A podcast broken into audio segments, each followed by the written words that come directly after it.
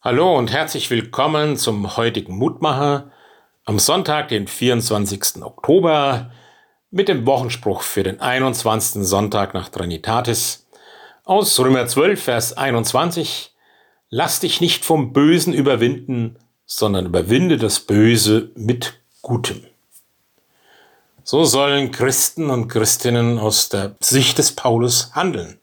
Handeln als erneuerte Menschen, die die alten Kreisläufe durchbrechen, die auf Vergeltung verzichten, die Vertrauen geben und so handeln, dass andere sich verändern können.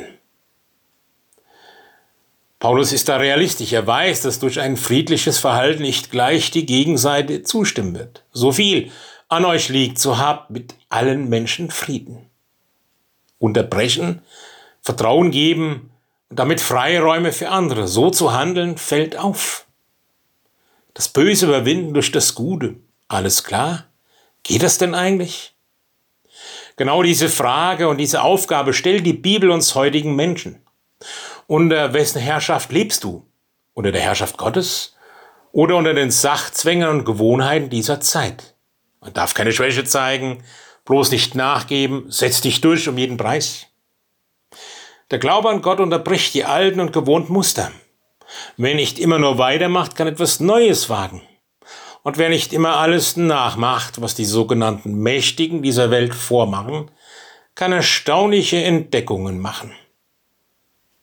Da bittet jemand um Entschuldigung und reißt die alte Mauer des Schweigens ein. Da mühen sich zwei Menschen dem Weg in die Zukunft, den sie alleine nicht schaffen, aber gemeinsam und von anderen beraten mag Neues gelingen.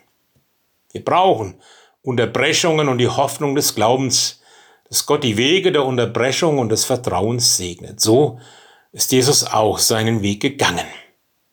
Paulus ist wie gesagt Realist. So viel an euch liegt. Und damit meint er auch ein Vertrauen auf Gott, versucht für die Liebe, für den Frieden und die Gerechtigkeit zu leben und zu streiten. Manchmal scheitern wir auch. Dann gilt die Liebe Gottes und sein Versprechen, ich bin bei euch alle Tage bis an der Weltende. Darum bitte ich dich, mein lieber Gott und Herr, ja, dass du mich das so spüren lässt, dass du mich auch gerade dazu befreist, neue Wege zu gehen, Frieden zu stiften und Böses nicht einfach mit Bösen zu vergelten. Und hilf, wenn ich darin auch mal wieder scheidere, dass ich aufstehe und neu anfange, aus deiner Liebe zu leben und Liebe zu gewähren. Amen. Es grüßt Sie Ihr Roland Friedrich Pfarrer.